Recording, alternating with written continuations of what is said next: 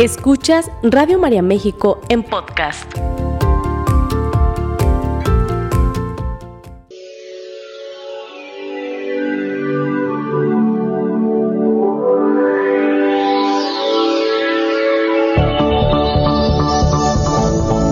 El alimento es la base de la vida.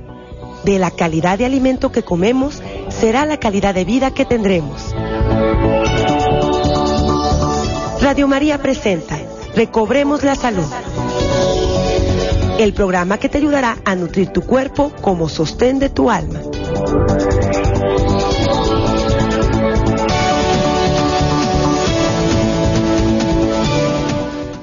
¿Qué tal? Muy buenos días. Gracias por acompañarnos un miércoles más aquí en Recobremos la Salud. Soy su amiga la licenciada Cristi de Obeso. Ahorita viene mi madre. Yo creo que por ahí se quedó un poco atorada en el tráfico. ¿Qué tal el tráfico esta semana? Bueno, la verdad es que recordemos, es una bendición que nuestros chiquitos estén en clases, es una bendición que hayan regresado. Lo mejor, la mejor herencia que podemos dejarles es la educación. Pero bueno, obviamente empieza la rutina, empieza otra vez el movimiento cotidiano de la ciudad y el tráfico se está poniendo un poquito pesado. Así que mucha paciencia, hay que nutrirnos bien, hay que desayunar con ganas para tener esos nutrientes que nuestro cuerpo necesita y sobre todo agradecerle mucho a Dios que tenemos un nuevo día de vida y que nuestros pequeños pueden ir a clases y pueden recibir este maravilloso regalo que es la educación. Y bueno, pues el día de hoy, intolerancia al gluten o lo que conocemos mejor como enfermedad celíaca. Seguimos cuidando lo que es nuestro intestino, seguimos cuidando una buena alimentación. Vamos platicando un poquito este asunto del gluten, porque bueno, nos han llegado muchas, muchas preguntas sobre qué se puede comer, qué no se puede comer.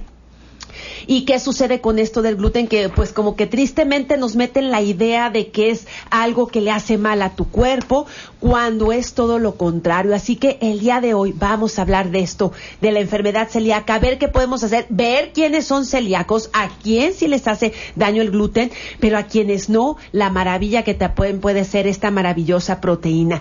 Les recordamos que estar, estamos completamente en vivo, puedes comunicarte con nosotros, todas sus dudas las estamos recibiendo, ya saben, nuestras amigas voluntarias en el centro telefónico, las puedes contactar a través del 33 67 1000 33 67 1000 No se les olvide también que tenemos un WhatsApp donde se reciben sus mensajes de texto. Recuerden que únicamente podemos contestar mensajes de texto. Mensajes hablados, los, los mensajes de voz o las llamadas, desafortunadamente no nos es posible contestarlas, pero nos puedes mandar tu mensajito escrito al 33 34 50 15 96. Repito, 33 34 50 15 96. No se te olvide que ya también estamos completamente vivo a través de Facebook Live. Búscanos como Radio María en México y también puedes conectarte o ver el programa posteriormente a través de este maravilloso muro del Facebook Radio María en México.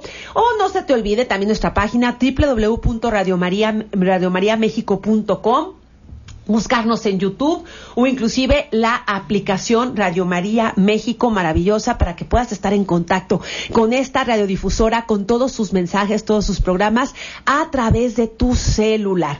Y bueno, antes que nada, eh, recordarles, ahorita están en cartelera, que creo que por ahí nuestro querido amigo Juan Antonio ya les habló un poquito, esta película maravillosa, no te la puedes perder. El último peregrino, Tierra Santa, la verdad es que una película, bueno, la verdad es que este año el cine católico se ha lucido, nos ha traído unas producciones de primera calidad, maravillosas, que nos ayudan inclusive a incrementar nuestra fe. Es una forma de evangelizar hermosísima para toda la familia y en especial, bueno, esta película, si alguna vez has tenido la oportunidad de ir a Tierra Santa, pues yo creo que la vas a poder, vas a poder revivir esa experiencia, si ha sido de peregrinación, pero para los que no hemos tenido la oportunidad de ir, es una forma linda de conocer Tierra Santa, darnos cuenta la gracia maravillosa que es el poder visitar estos lugares pero si no podemos hacerlo a través de la pantalla grande, podemos conocer gran parte de estas bendiciones, de estos testimonios y poder ver, aunque sea en imagen, estos lugares maravillosos que tanto significado representan para nosotros los católicos y que son formas maravillosas de entender mejor nuestra fe, de entender mejor los evangelios. No te la puedes perder. Además, acuérdate, es importantísimo el apoyar el cine católico, porque realmente gracias a nosotros que vamos a las salas, que lo apoyamos, es como cada vez está adquiriendo mayor y mayor importancia y está llegando a más y más personas. Recuerda que si no vamos a las salas de cine, quitan la película y eso nos quita la oportunidad de poder eh, apoyar y poder sobre todo disfrutar aprender, meditar, llenarnos de paz con este cine maravilloso. Entonces, ahorita en carteleras continúa lo que es el último peregrino Tierra Santa.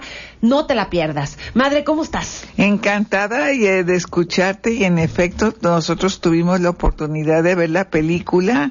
Vale la pena, vayan a verla y pasen la voz. De veras urge que los católicos levantemos el cine católico. Así es que vayan al último peregrino, Tierra Santa, vale la pena, está padrísima y sobre todo los que no tenemos la oportunidad de ir para allá, eh, conocemos un cachito de la tierra donde vivió nuestro Señor, nuestra Santísima Madre. No, no, está hermosísima, ¿eh? Así es que ojalá puedan ir a verla. Así es, la verdad es que sí, hay que apoyar el veras el cine católico y sobre todo que créanme, las producciones cada vez son más interesantes, cada vez se hacen mejor y es una manera linda de conocer nuestra fe. Y bueno, como les decía, pues el día de hoy intolerancia al gluten o lo que conocemos como enfermedad celíaca. ¿A qué se refiere esto, madre? La enfermedad celíaca llamada también espure celíaco o espure tropical es un trastorno causado por intolerancia al gluten, un componente del trigo, el centeno, la cebada y la avena.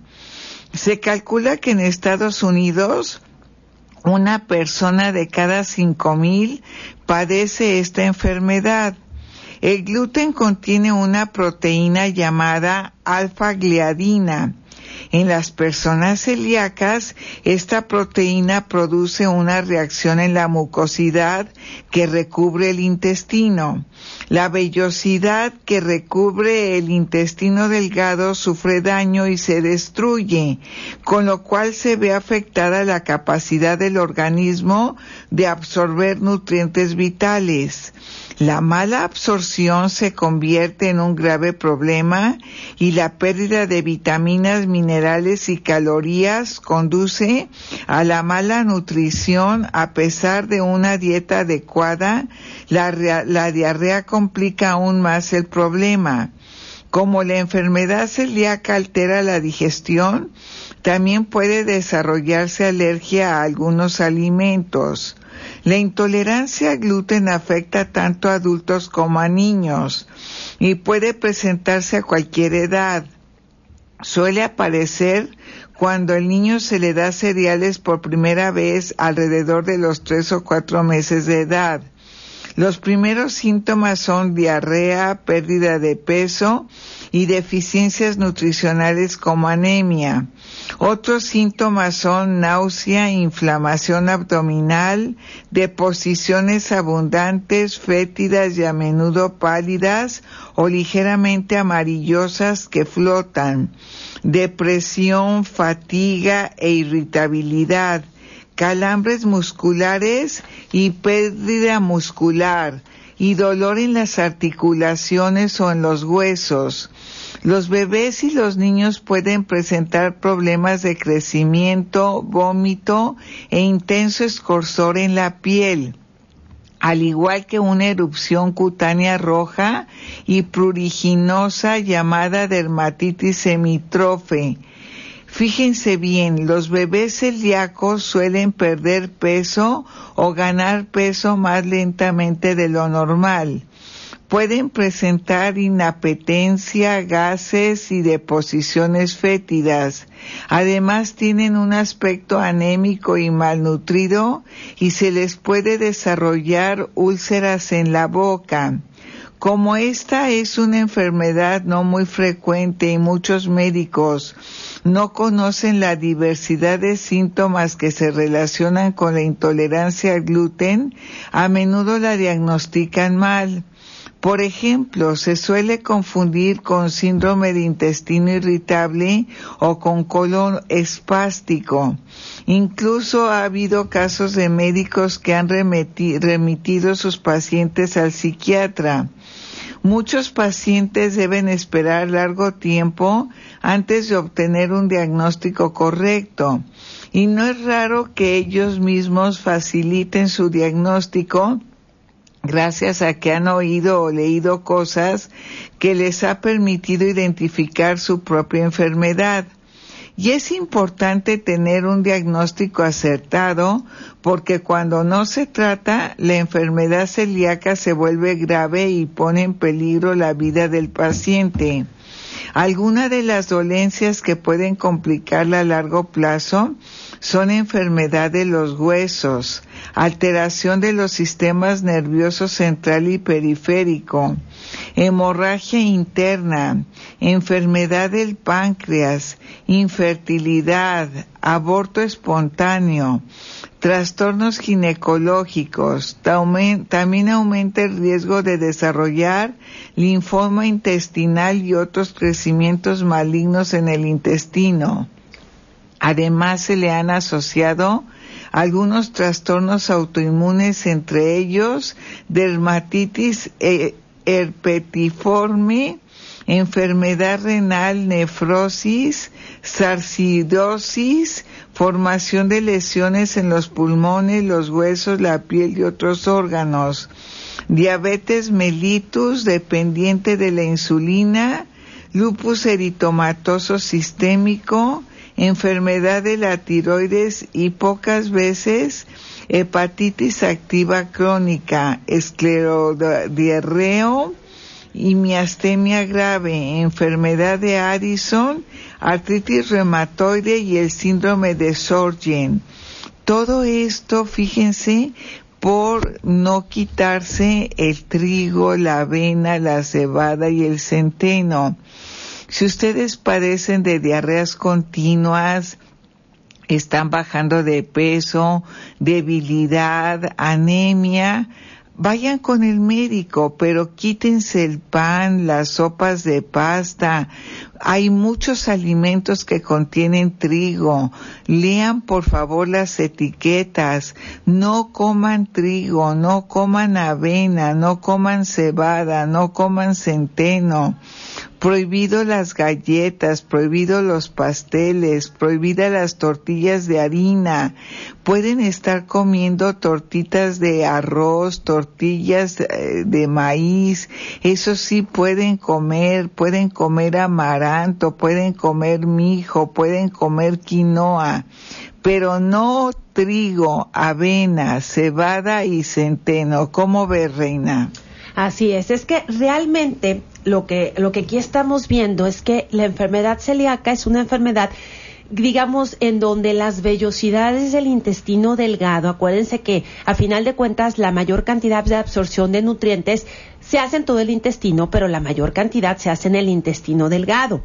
Y bueno, si hablamos de lo que es el gluten, porque a final de cuentas esto es lo que genera toda esta serie de reacciones que si no se controlan a tiempo, que la única manera de controlar es quitando el gluten de la alimentación, sí pueden degenerar en todos estos problemas de piel, inclusive en estos cánceres, en la formación de estos tumores. Estamos hablando que si es una condición que se debe de prestar atención y se debe de corregir. Y realmente la única manera de corregirla, de evitar que avance, de evitar que llegue a estos estadios puede ser tan serios, es quitando el gluten. ¿Qué es el gluten? Pues básicamente es la proteína de los cereales, sobre todo de ciertos cereales, como bien los mencionabas tu madre, el trigo, el maíz, la avena, el centeno y obviamente al hablar de estos cereales estamos hablando de todos los derivados. Sí, puede ser desde todos los panecitos integrales que se puedan hacer con estos cereales hasta ciertas, fíjense, ciertas sustancias que se agregan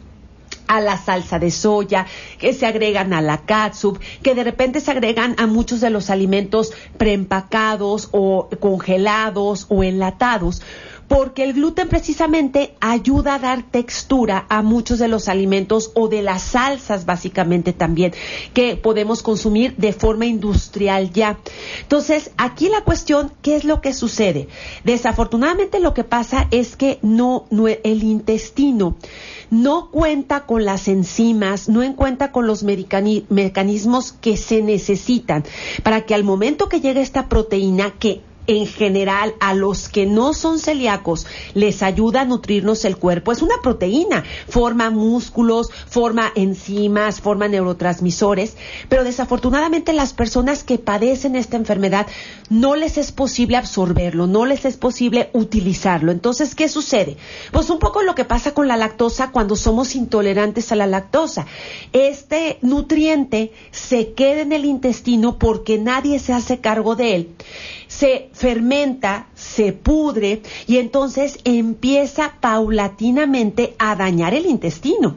Entonces, es una condición que si no se detecta y no se trata, pues va a ir dañando poco a poco lo que es este maravilloso órgano, el sistema inmunológico que ahí se encuentra. Acuérdense que el 80% de nuestro sistema inmunológico se encuentra en, nuestro, en nuestra microbiota, en nuestra flora intestinal, que está precisamente en el intestino delgado. Entonces, ustedes imagínense que constantemente, porque nosotros no la hemos detectado, porque no la tratamos bien, pues constantemente le estamos como dejando este fermento, esta putrefacción, pues obviamente ese intestino se va a empezar paulatinamente a dañar Imagínense una vez que un, intestino ya está lleno, digamos, de toxinas, ya está todo inflamado, ya está todo enfermo, pues obviamente vamos a empezar a padecer de absorción de nutrientes, ya no solo del gluten, sino que ese intestino enfermo, inflamado, se va a ir dañando y va a impedir que, que su función de absorción de nutrientes se vaya viendo dañada cada vez más. Por eso es que es muy fácil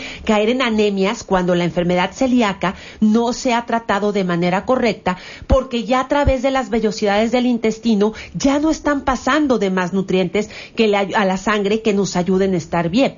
Y por supuesto que este intestino se va a seguir inflamando, se va a seguir enfermando y pues puede venir toda esta formación, ¿no? Esta formación de, de, de, tumores.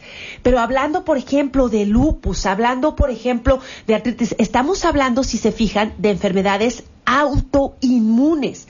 ¿Qué quiere decir? Que el sistema inmunológico se ve comprometido, se ve dañado y entonces empieza ahora sí que el pobrecito a trabajar sin ton ni son y empieza inclusive hasta atacar a nuestro propio cuerpo, pero esto nos habla de que el sistema inmunológico se dañó y se dañó desafortunadamente por un nutriente que en el caso de las personas celíacas, repito, no es posible absorber.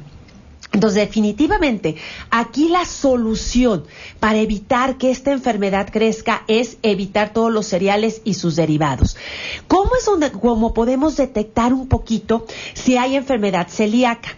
Pues la verdad les puedo decir, por la experiencia que, hemos tenido, las personas empiezan a dar cuenta que, por ejemplo, cuando consumen pan o cuando consumen pastas, ¿sí?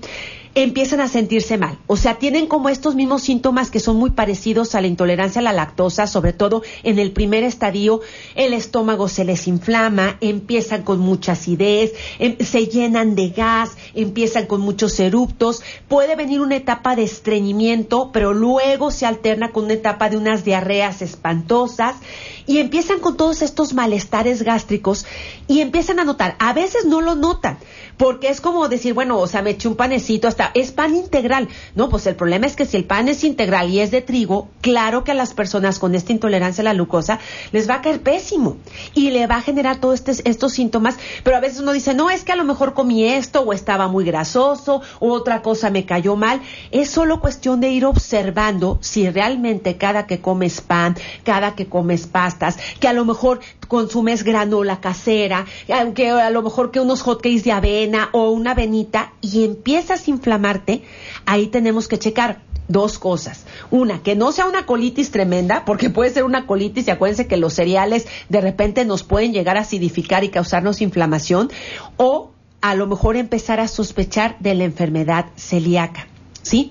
¿Y cómo, cómo lo podemos saber? Pues simple y sencillamente se hace un plan de desintoxicación por unas dos semanas, se quitan todos los cereales y entonces se ve la reacción del organismo. Y ahí nos podemos dar una idea de realmente si lo que está sucediendo es una colitis o si ya son principios de enfermedad celíaca. ¿Sí? Porque inclusive a los celíacos les empieza a doler mucho las articulaciones, empiezan a tener muchos dolores musculares, volvemos a lo mismo, todos estos, estos problemas digestivos de los cuales les acabo de hablar, pues son constantes. Entonces imagínense una persona que todos los días esté con dolor, que todos los días esté distendido, inflamado del estómago, con gases, con estreñimiento, luego diarrea, pues obviamente también se va cansando y el organismo se va cansando y es necesario detectar cuál es, qué es lo que los está llevando a esta enfermedad celíaca.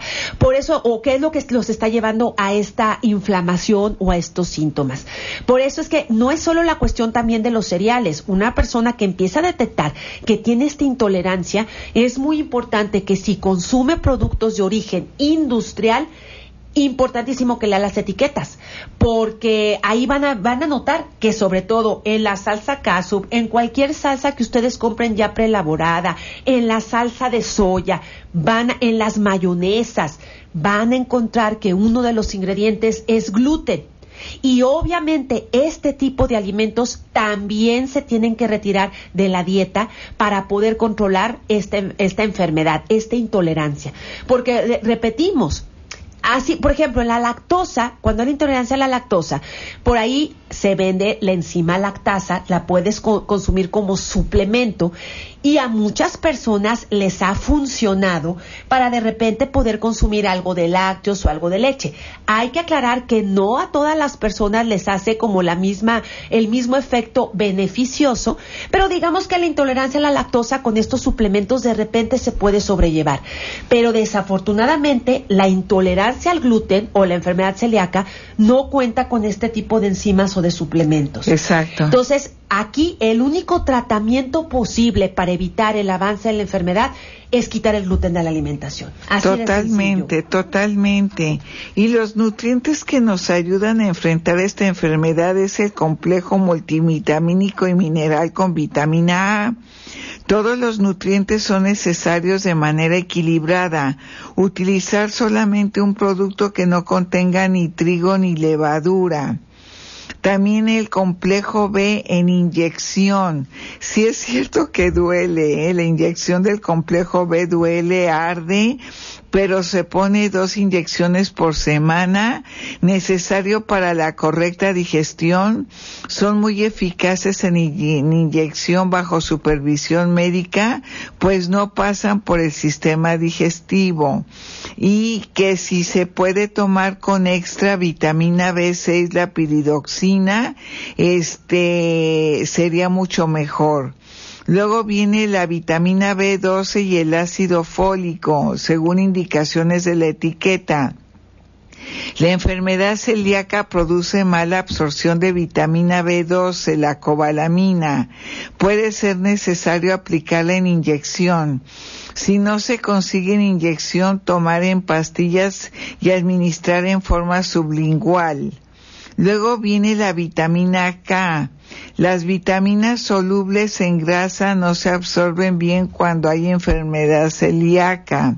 O hay que tomar alfalfa. Es muy importante que sea fresca. Pueden tomar el germinado de alfalfa o las, las este, hojitas de alfalfa bien lavadas y desinfectadas, saben riquísimas en agua fresca de piña, en agua fresca de papaya, en agua fresca de limón, en agua fresca de guayaba. Luego viene el zinc en pastillas, necesario para la inmunidad y la curación, y debe tomarse de manera equilibrada ácidos grasos esenciales, según indicación de la etiqueta, necesario para las vellosidades del intestino, en especial el aceite de onagra y el aceite de salmón. Luego viene el magnesio, 750 miligramos al día, ayuda a mantener el equilibrio del pH del organismo. Su deficiencia es común en personas con esta enfermedad más calcio. Nosotros tenemos un producto maravilloso que tiene calcio, magnesio y zinc. Actúa con el magnesio.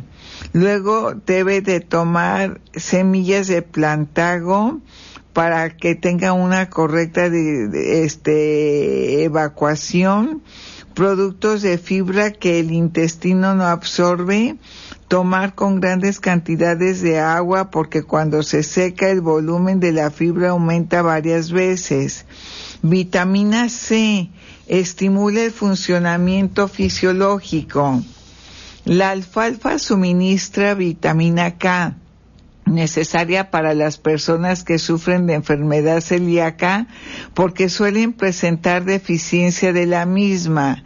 Tomar entre 2.000 y 3.000 miligramos al día en comprimidos. Tomar eso y comer la alfalfa, eso es la recomendación.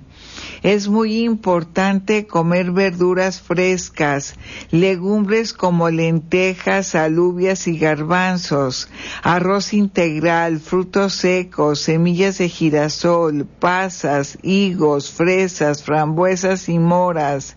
Incluyen su dieta melazas que son ricas en hierro y vitaminas B. También se necesita fibra y alimentos ricos en hierro y en vitamina B este, debemos evitar los productos dulces, los alimentos procesados, los productos lácteos, las pastillas para preparar consomé, el chocolate y los aliños embotellados para ensalada, o sea, los las vinagretas, esas, porque pueden traer trigo. Pero nos vamos a ir a un corte, por favor, no le cambien, regresamos. Sigue escuchando Radio María México en podcast. Estamos platicando del síndrome celíaco, cómo esta enfermedad afecta la absorción de las vitaminas B y de las vitaminas solubles en grasa, la A, la D, la E y la K. Es necesario tomar estos nutrientes. Es importante saber que el gluten se encuentra en muchos suplementos dietéticos. Lea las etiquetas cuidadosamente y tome solo suplementos hipoalergénicos sin trigo ni levadura. Si un niño presenta síntomas de enfermedad celíaca, debe retirársele de la dieta todos los alimentos que contengan gluten y observar si mejora. Tampoco debe de tomar leche, pues con enfermedad celíaca suele desarrollarse intolerancia a la lactosa. La enfermedad puede presentarse en los primeros meses de vida en función de la dieta del niño. Es imprescindible que evite todos los alimentos que contengan gluten. No consuma productos que contengan cebada, avena, centego ni trigo. Sí puede comer en cambio arroz y maíz. Reemplace la harina de trigo por la de arroz, maíz, soya o patata o de papa. Lea con detenimiento todas las etiquetas. Esté atento a las fuentes ocultas de gluten como proteína vegetal hidrolizada, proteína vegetal texturizada y todos los derivados del trigo, el centeno, la avena y la cebada, incluyendo la malta alimentos con almidón modificado, algunas salsas a bases de soya, vinagres de semillas, aditivos, excipientes y saborizantes naturales. No consuma salchichas ahumadas, salsa, carne en conserva. Por carne en conserva también son los jamones, ¿eh? Las mortadelas, cerveza, mostaza, catsup, cremas no lácteos, vinagre blanco, curry en polvo ni condimentos. En los centros de dietética venden productos sin gluten. Una biopsia intestinal permite hacer un diagnóstico definitivo en el caso de que se sospeche que existe enfermedad celíaca. Aquí muy importante nos estaban eh, preguntando, bueno, si empieza a ver como todos estos síntomas, lo mejor es precisamente hacer esta biopsia para conocer cómo están las, las vellosidades del intestino y ver si por ahí hay residuos, sobre todo de gluten, y es una manera de detectar o diagnosticar ya claramente si la persona es celíaca. Pero si ya empiezan a sospechar, si tienen todos estos síntomas y sobre todo los chiquitos, pues como les digo, lo mejor es quitar los cereales, quitar los panes, quitar las pastas. Y yo sé, pues toda esta serie de productos que desafortunadamente, pues no deberían de tener tener gluten, pero sí lo tienen en su elaboración. Pero lo bueno y la buena noticia es que sí ya hay muchas opciones. ¿eh?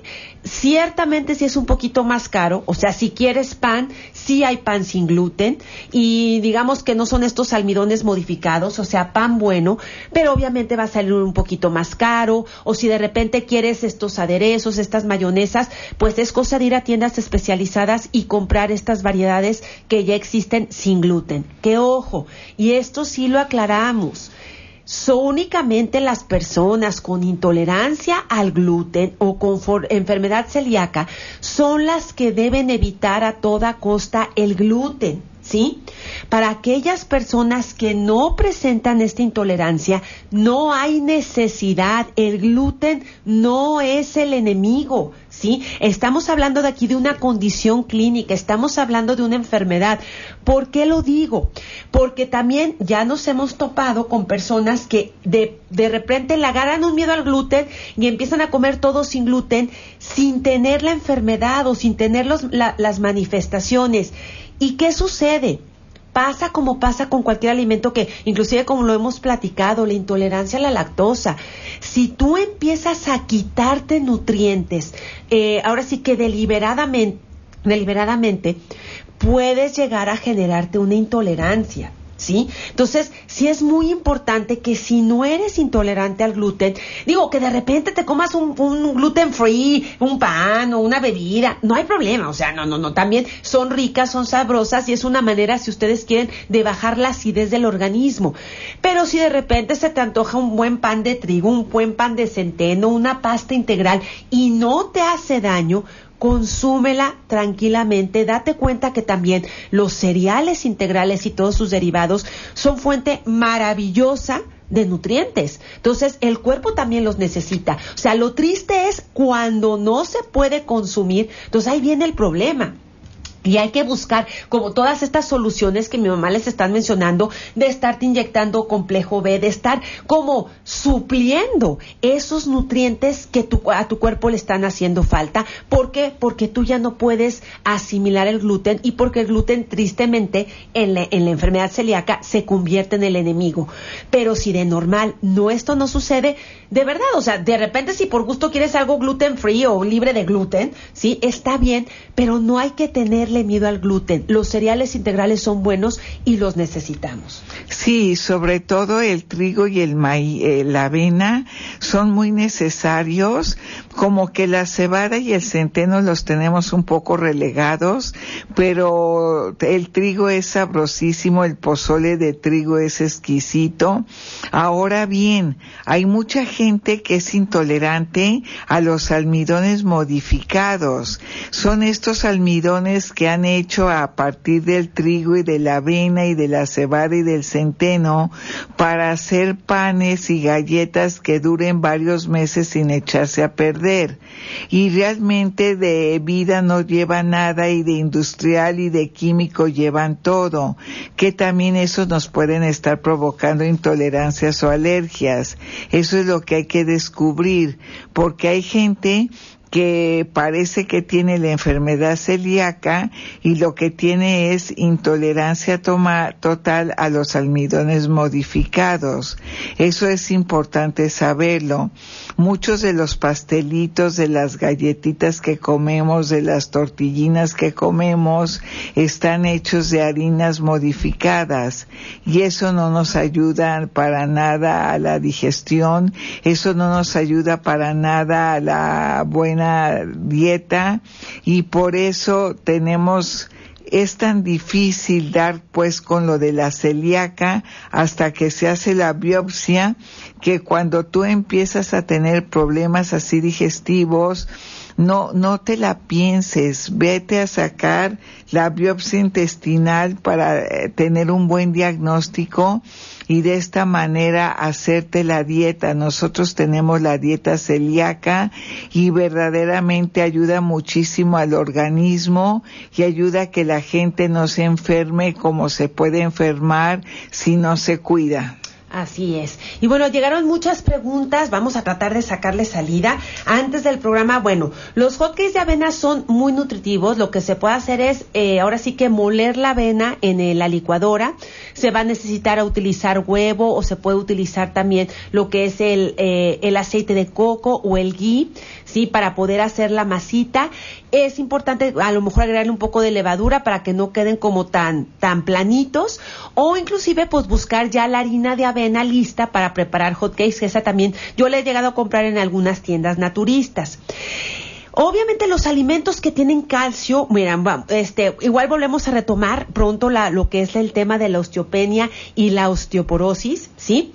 Pero este, alimentos con calcio, pues lo primero que les podríamos decir es precisamente la leche de vaca, que nos da una fuente de calcio maravillosa, muy asimilable. Los lácteos, sobre todo los lácteos frescos que estén con bajos en grasa, bajos en sodio, como es el requesón, la panela, el queso cottage, el queso de mesa, el queso cotija, el adobera, son los quesos que debemos de consumir. Indudablemente, esas son nuestras principales fuentes de calcio. Si por ahí y ricas, si por ahí se presenta intolerancia a la lactosa, que ya no se pueda consumir leche de vaca o que ya inclusive los lácteos no nos caigan muy bien, hay que buscar sustitutos de leguminosas, es decir, si consumimos leche de soya, o leche de almendra, leche de coco. Nosotros manejamos todas estas leches con una calidad premium maravillosa porque son bebidas realmente proteicas que te van a dar calcio. Inclusive tenemos precisamente para los enfermos celíacos que uno de los grandes riesgos es el cansancio porque obviamente al quitar todos estos productos nos quitamos de fuentes importantísimas de carbohidrato que acuérdense que el carbohidrato es el que nos da el combustible para poder funcionar bien. Entonces es común que las personas celíacas mucho cansancio. Tenemos una leche maravillosa que es de arroz con amaranto orgánico, arroz integral con amaranto orgánico. Es deliciosa, es una maravilla. Les da los, los cereales porque, ojo, no todos los cereales son malos para las personas con enfermedad celíaca. El amaranto y el arroz integral podríamos decir que son de los dos principales cereales que sí pueden consumir y que obviamente les van a dar los carbohidratos, vitaminas, minerales que dan los cereales, pero sin el gluten. Entonces, estos dos cereales no pueden hacer falta dentro de una alimentación cuando la persona ya presenta intolerancia al gluten. Y créanme que estas leches vegetales son maravillosas cuando están bien hechas como fuente de calcio. ¿Sí? Podemos también voltear a ver el tofu. El tofu, el queso de soya, es una fuente de calcio increíble que además es muy baja en grasa Nada más acuérdense que el tofu no sabía nada. Hay que, hay que saberlo preparar. Está fácil con agregarle algo de verdurita. Pueden hacerlo a la mexicana con jitomatito, cebolla y un poquito de chilito. Ahorita que ya viene el mes patrio, queda como requesoncito delicioso. Servírtelo con unas tostaditas. Pero al tofu hay que prepararlo. No se puede comer a mordidas porque no sabía nada. ¿Sí? Podemos voltear a ver el yogur de soya, que también es una fuente de calcio muy importante. Recordemos también, por ejemplo, que las leguminosas, lo que son, eh, sobre todo los derivados de la soya, son muy buenos para darnos lo que es ese calcio que necesitamos, inclusive la soya texturizada, si nos gusta comerla recurrentemente, son fuentes de calcio. Pero también recuerden, los vegetales de hoja verde oscuro, sí, como las espinacas, las acelgas, el brócoli, los germinados. Los berros. Los berros son fuente importantísima de calcio. Entonces también los podemos consumir de manera regular. Creo que por aquí había una pregunta que nos decía que si las espinacas crudas son malas. No, por supuesto que no, no son malas, al contrario. Las espinacas crudas nos ayudan a que tengamos todos los beneficios de la espinaca, que son ricas en calcio, ricas en hierro, ricas en betacarotenos, en antioxidantes, en cloro son una maravilla. O sea, la verdad es que tanto crudas como cocidas las podemos consumir y son fuente de calcio importantísima. El ajonjolí, por ejemplo, es otro de los alimentos que nos aportan mucho calcio. Entonces, si una vez al día consumimos con nuestra ensalada o nuestro licuado una cucharada de ajonjolí, estamos dando mayor aporte de calcio. Las almendras son fuente importantísima de calcio también, por eso les mencionábamos la leche de almendra, por ejemplo, o el consumir unas seis, ocho almendritas únicamente, de seis a ocho almendritas en el día, maravilloso para también este, darnos esta fuente de calcio. Estos son alimentos que debemos de consumir. Por aquí creo que nos preguntaban que son intolerantes al gluten. Ah, bueno, te voy a pedir un favor, María, es, María de San Luis Potosí. Habla aquí a Radio María, por favor, que te den nuestros datos, y no ahorita yo te escribo el teléfono. Hay, aquí tenemos, tendríamos que hacerte el plan alimenticio. Es muy importante que aprendas a alimentarte mejor para como, ahora sí que, este, si eres intolerante al gluten, pues mira, María, muy sencillo. O sea, más bien yo creo que, no creo que seas intolerante, sino simple y sencillamente tenemos que buscar la manera de nutrirte mejor sin eh, causarte mayor inflamación. Entonces, ponte en contacto con nosotros. Ahorita, si no te mando con muchísimo gusto nuestros teléfonos para que puedas, este, ponerte en contacto. Déjenme ver. Ah, que por aquí ya no, ya no me están apareciendo. Allá. Ah, este, eh, la avena natural contiene gluten, pues sí, ¿verdad, madre? Sí, sí, la avena natural tiene, tiene gluten, esa no se debe de tomar si tienen celíaca. Así es, muy bien. Déjenme ver por acá. Con mucho gusto, ahorita les mandamos las direcciones. Déjenme ver porque ahorita como que se me movió el WhatsApp y tenía aquí las preguntas listas y ahorita ya no las encuentro. Pero déjenme ver. Ah, eh, de la película también, muchas gracias a las que se están comunicando a través del, del, del, del centro telefónico. Yo sé que la película ahorita está, Cinemex es el que siempre ha estado, este... Apoyando el cine apoyando católico. Apoyando el cine católico. Ahorita, por ejemplo, en Sania, la Plaza Sania, ahí es donde sé que se está, ahorita sé, es el dato que sé que se sigue todavía proyectando, ya va por su tercera semana, así que hay que ir, hay que checar la cartelera, ahora sí que este pueden meterse en, en, en Facebook a Cinemex y yo creo que ahí van a encontrar los horarios, ¿sí? Déjenme ver acá.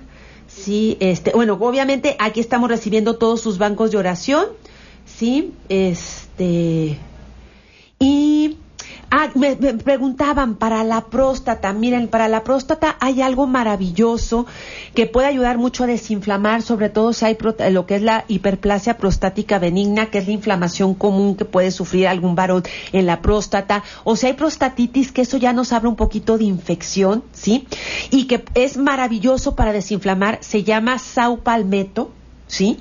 Nosotros lo manejamos como suplemento, eh, es un suplemento que inclusive yo sé que ya se está manejando en muchas farmacias por, por la eficacia que se ha encontrado para poder desinflamar la próstata. Sé que no es el tema, pero por ahí este, por ahí nos estaban preguntando. Entonces, el saupalmeto, como les digo, nosotros lo, lo, lo manejamos.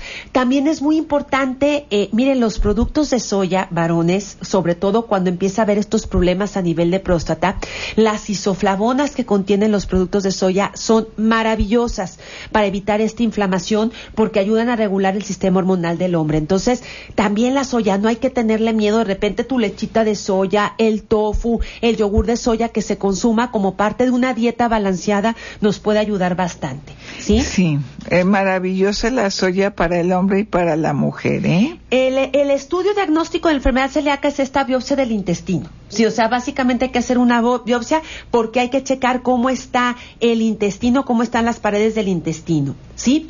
Eh, el origen de la artritis y fibromialgia en una persona puede ser enfermedad celíaca, sí podría ser, pero digamos que se tiene que diagnosticar. Exacto. No necesariamente Mire, la fibromialgia es una enfermedad muy interesante en el sentido de que el componente emocional es fuertísimo, ¿sí? Entonces, yo creo que antes de, o sea, obviamente, si hay enfermedad celíaca, la persona debió de haber empezado con problemas severos intestinales que no se trataron a tiempo y que degeneraron en estos dolores en las diferentes partes del cuerpo. También la artritis, pues primero tuvo que haber empezado con problemas severos intestinales. Si no fue así, entonces el origen es otro. Son enfermedades autoinmunes.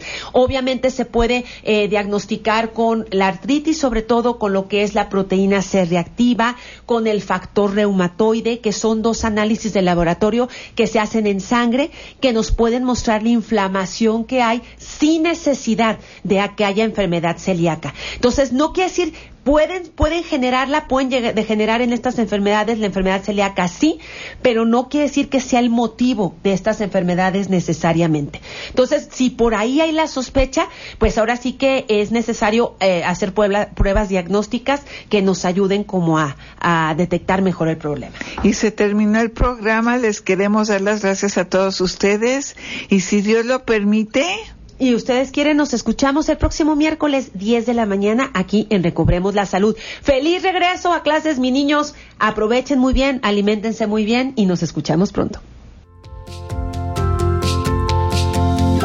Esta fue una producción de Radio María México.